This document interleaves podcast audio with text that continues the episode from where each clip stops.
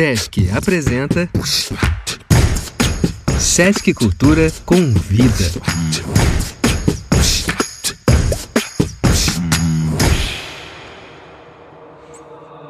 Olá, bem-vindos ao podcast Sound Design do Brasil. Eu sou Gama, também conhecido como Numa Gama. Eu nasci em Niterói, no Rio de Janeiro. Eu sou artista multimídia, multi-instrumentalista e beatmaker.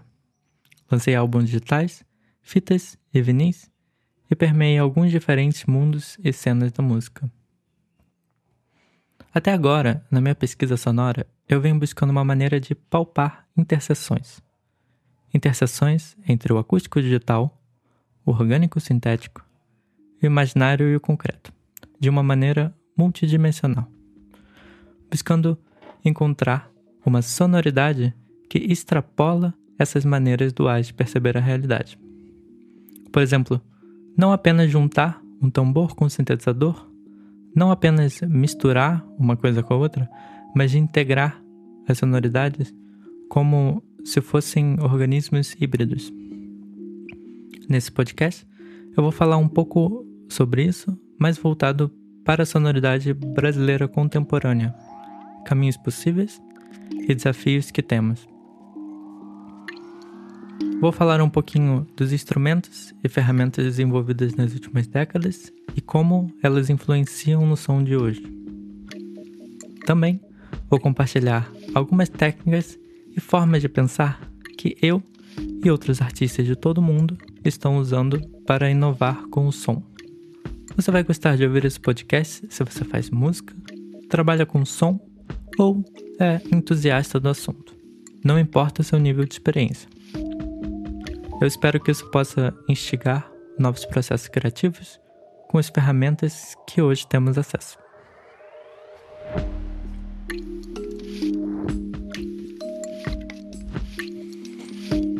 Nessa primeira parte, vamos voltar um pouquinho no tempo, 50 anos atrás. Em 1970, o contexto era uma explosão do uso da tecnologia para a música. A gravação já tinha se tornado algo tecnologicamente prático, ao ponto que já estava sendo usada como própria parte da criação. As colagens sonoras e sobreposições se popularizam, é onde a mixagem vira uma forma de arte. A mixagem é, reduzidamente, como os elementos sonoros se posicionam numa gravação, como soam e como se relacionam entre si. Apesar da época ainda ser uma tecnologia de conhecimento muito concentrado nas mãos de poucas pessoas, ainda se abre espaço para ideias não convencionais serem desenvolvidas. Gosto de tomar como exemplo a narrativa de Nana Vasconcelos, que não só como instrumentista e compositor, Nana estava sempre atualizado à tecnologia do presente. Isso se mostra ao longo de grande parte de sua narrativa. E isso se mostra ao longo de grande parte de sua narrativa.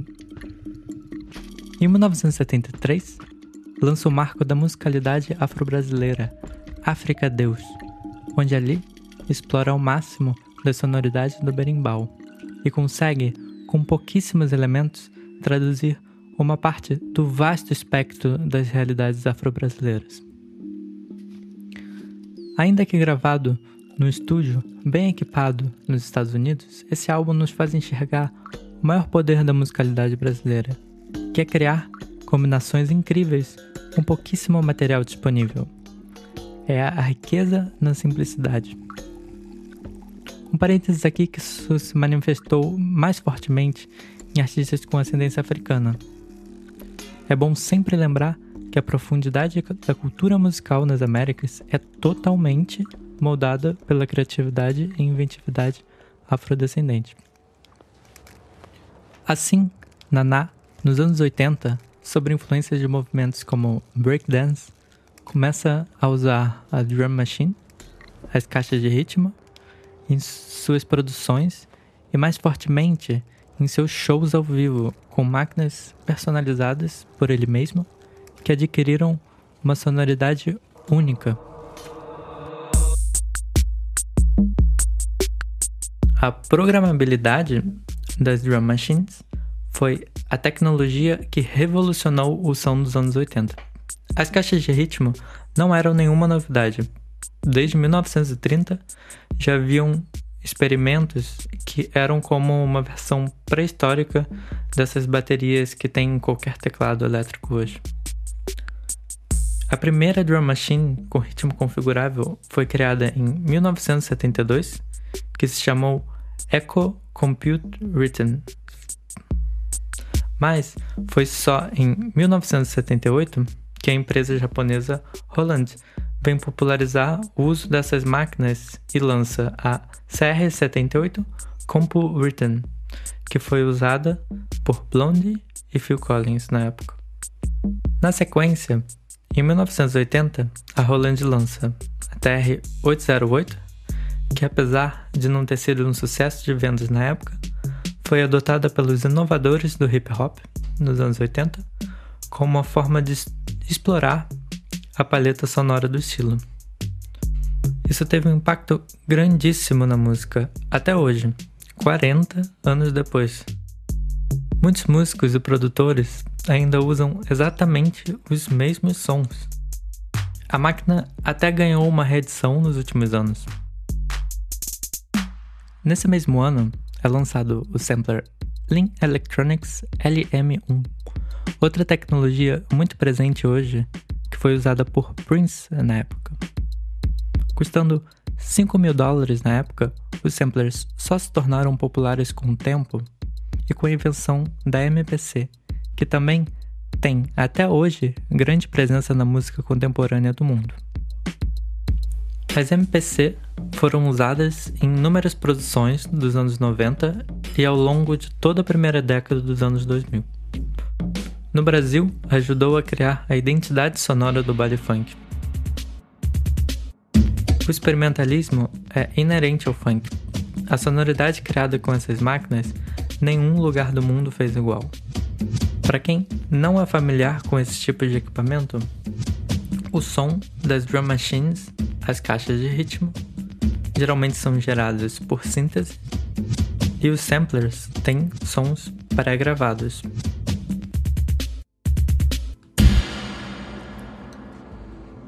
Mergulhei um pouco nessas máquinas exatamente para mostrar como isso tem nos influenciado tanto e mostrar o curioso fato de que em 2020 ainda estamos usando as mesmas sonoridades de décadas atrás. É como se tivesse ocorrido um fenômeno de homogeneização da música, ao passo que parece que não há mais para onde ir sonoramente. Será que realmente chegamos a quase uma estagnação? Será que essas coisas foram feitas para serem tão funcionais que não há necessidade de mudá-las? Será que essas máquinas que programando acabaram nos programando a escutar sempre o mesmo som? Bem, isso pode ser algo em eminência, porém ainda não é uma realidade dominante. Por isso, tive a ideia de fazer esse podcast para compartilhar diferentes formas de pensar, diferentes perspectivas que podem redefinir isso e enriquecer a variedade sonora. A variedade é o princípio essencial para a vida terrena. A Terra tende a não preferir a homogeneização. E, como animais culturais que vivem nela, tendemos também a não preferir isso. O que aconteceu na música nos últimos 10 anos foi como uma revisitação de todas as décadas até então numa tentativa de criar algo novo misturando influências do passado. O sampling, muito usado nos anos 2000, continuou sendo usado cada vez mais. Se torna grande a ideia de que, entre aspas, tudo é um remix. Se vê também mudança nas ideias de propriedade intelectual e de direitos autorais, porém ao mesmo tempo se tornam mais amplas as discussões sobre apropriação cultural histórica. No Brasil, isso se mostrou majoritariamente em uma roupagem eletrônica para ritmos e estilos musicais brasileiros que não são fundamentalmente digitais. Isso se mostrou ao longo de estilos diferentes e conforme a tecnologia de produção musical se tornou mais acessível, mais pessoas começaram a improvisar com isso.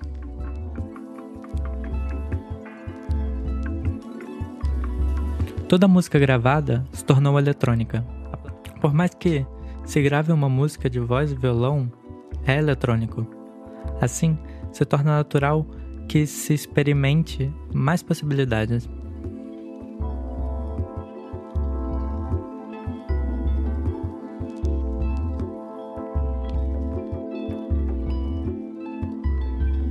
Quando alguém começa a criar com métodos digitais, a constância rítmica e a pouca variabilidade sonora de algumas máquinas, pode parecer que a ferramenta seja algo enrijecida.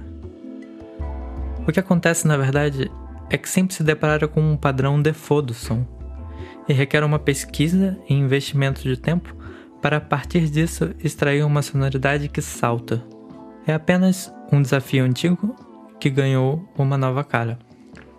É claro que esse desafio é muito reduzido se alguém tem acesso de fato aos sintetizadores, drum machines, isso em, em hardware.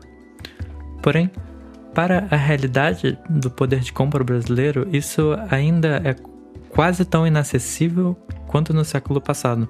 Por isso, quando alguém começa hoje a fazer músicas com ferramentas eletrônicas digitais, na maioria dos casos, vai baixar um aplicativo ou um programa de música que já vem com uma série de sons pré-programados, provavelmente das máquinas que mencionei antes e mais alguns tipos de síntese. Até essa pessoa começar a desenvolver seu próprio som, vão, talvez inconscientemente, usar os mesmos sons que estavam sendo usados nos últimos 60 anos. Também, muitas das pessoas não vão se sentir motivadas a explorar isso ao fundo, porque já está normalizado o padrão default. Ainda assim, as possibilidades musicais ainda são infinitas. Muita, muita coisa interessante foi criada nesse tempo. Os estilos que já eram digitais, como o baile funk e o tecnobrega, se tornaram mais e mais experimentais e provavelmente servirão como exemplo para a música da próxima década, nesse sentido. Sabendo disso, agora vamos investigar algumas maneiras de subverter a sonoridade padrão. Não são técnicas absolutas, mas práticas de percepção e pesquisa que podem ter resultados ao longo do tempo. A intenção disso é fomentar essa curiosidade sonora para que ao longo do tempo podemos desenvolver, em tempos de grandes transformações, uma sonoridade afinada com a realidade da extensão cultural que hoje se chama brasileiro. Uma coisa é atentar-se sempre ao ambiente à sua volta. Isso pode influenciar de muitas maneiras na sonoridade que está sendo desenvolvida. Um estúdio acusticamente isolado pode facilitar gravações precisas, mas raramente oferece a riqueza do que o externo pode oferecer. Por isso, muitos artistas saem do estúdio para criar numa caça aos sons. Ryuichi Sakamoto, em seu filme biográfico sobre processos criativos, por exemplo, vai até o Ártico para buscar o som mais puro da água. Mesmo sendo uma técnica bem antiga, as field recordings ainda são uma ótima maneira de integrar o ambiente concreto, palpável ao nosso redor, seja ele urbano, humano, rural ou terreno. É uma técnica que dificilmente vai se esgotar porque o ambiente sonoro ao nosso redor muda constantemente ao redor dos anos.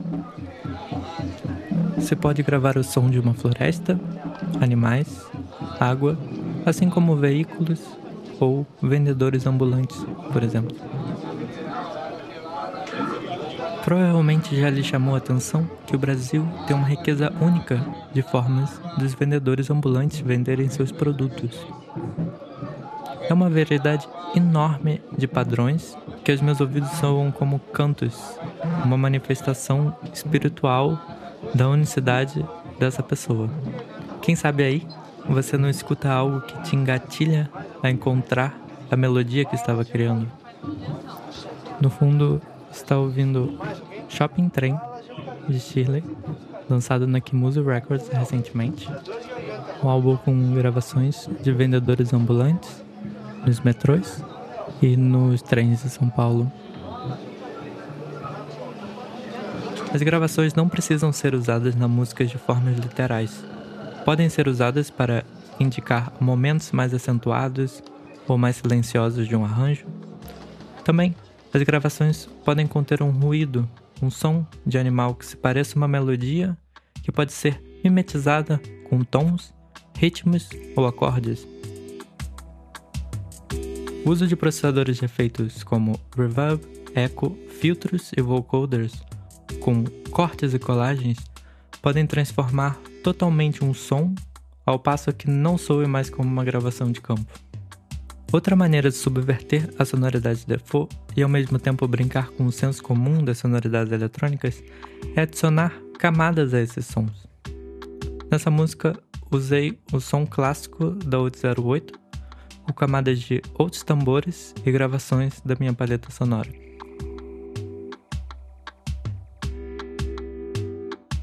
No desenho de som para cinema, as camadas são muito usadas, e às vezes são necessárias diversas camadas para encontrar uma sonoridade.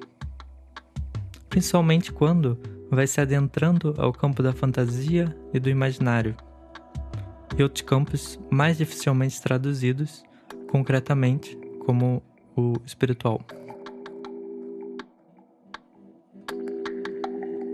Pois todo som natural e todo instrumento acústico é feito de camadas. É uma combinação de materiais que são trabalhados individualmente e organizados de forma minuciosa. Encontrar uma sonoridade imaginária é como construir um tambor. Há que buscar os materiais certos, na medida certas, para construí-lo. A qualidade da madeira, o material da pele e do aro vai inevitavelmente definir o som desse tambor.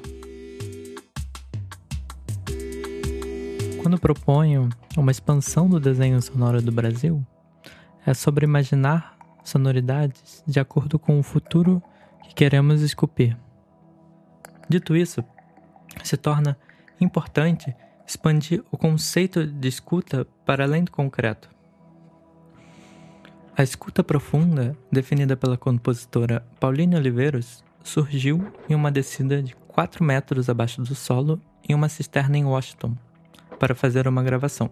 Foi ali que Oliveiros veio com esse termo. Um trocadilho que floresceu em toda uma estética baseada em princípios de improvisação, música eletrônica, ritualística, de ensino e meditação. Essa estética foi desenhada para inspirar ouvidos e intérpretes treinados e não treinados a responderem às condições ambientais, em solo ou em grupo.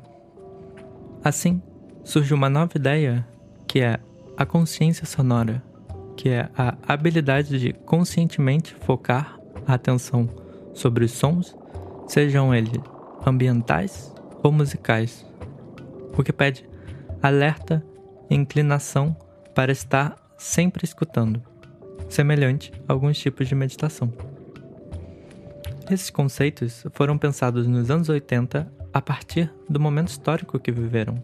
De lá para cá, a ciência e a teoria da consciência humana se desenvolveram muito.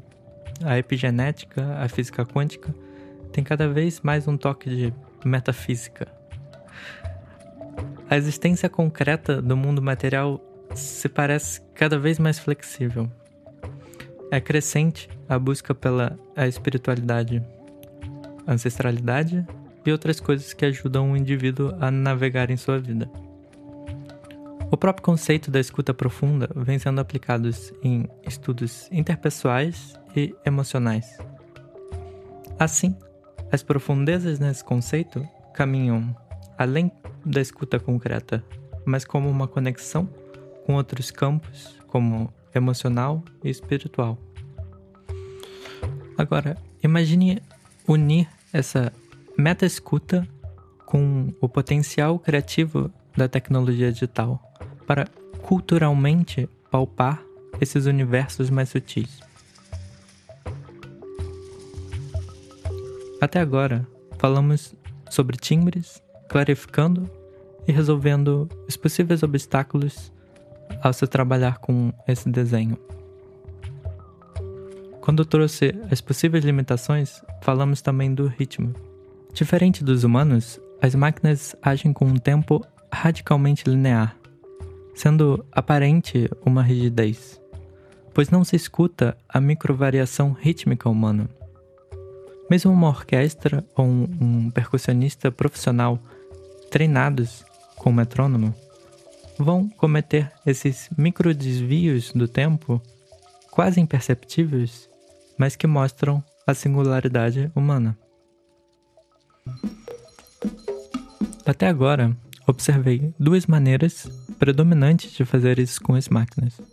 Uma mais livre, usando triggers, e outra mais técnica, usando o modo Warp do Ableton Live.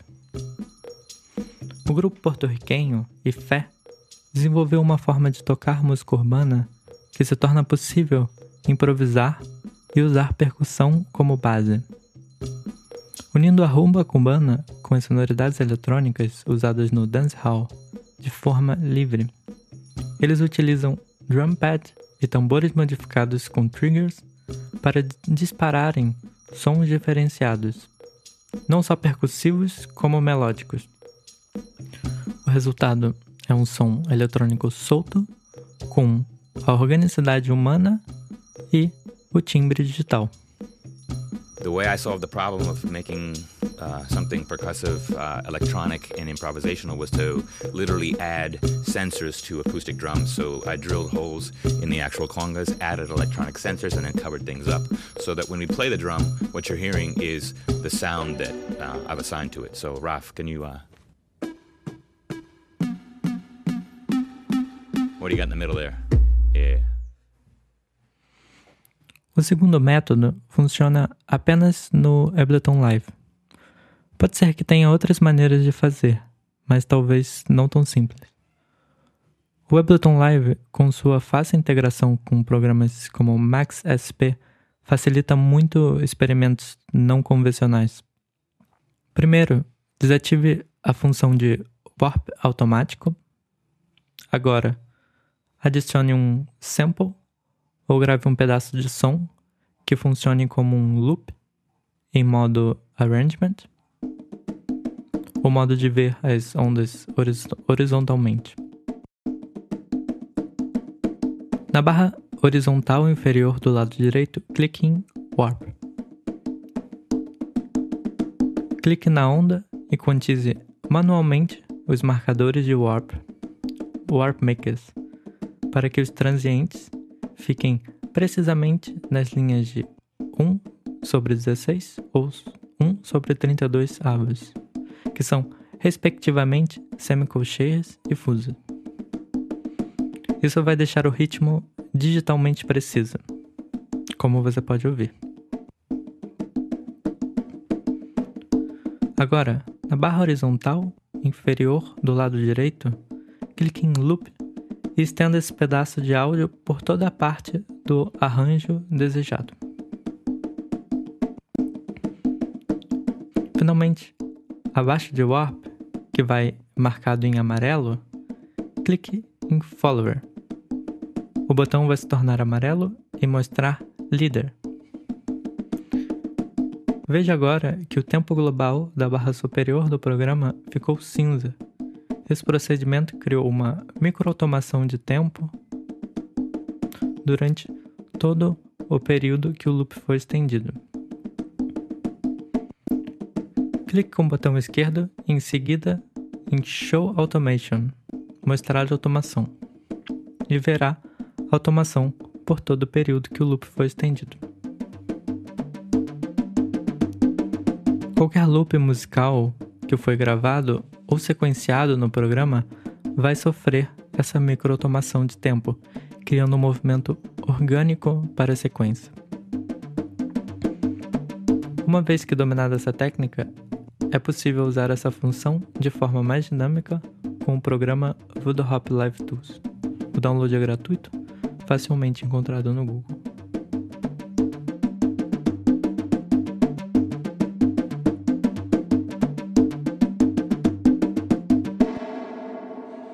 Esses foram apenas alguns exemplos de como usar essas ferramentas de forma criativa. Há muitas outras maneiras de usá-las, e o mais importante é que cada quem desenvolva as suas próprias soluções. Esses aplicativos, programas, máquinas são instrumentos como quaisquer outros, e com o tempo é natural que se desenvolva formas mais autênticas de usá-los. Para isso, é necessário escutar a nova ideia de futuro, escutar o inaudível e traduzi-lo. Obrigado a todos que chegaram até aqui. Obrigado, Sesc, pela oportunidade de compartilhar essas ideias. Esse podcast vai ao ar provavelmente no YouTube. Por isso gostaria de ouvir de vocês nos comentários como é que vocês imaginam essa nova sonoridade do Brasil. O que, que vocês pensam sobre isso?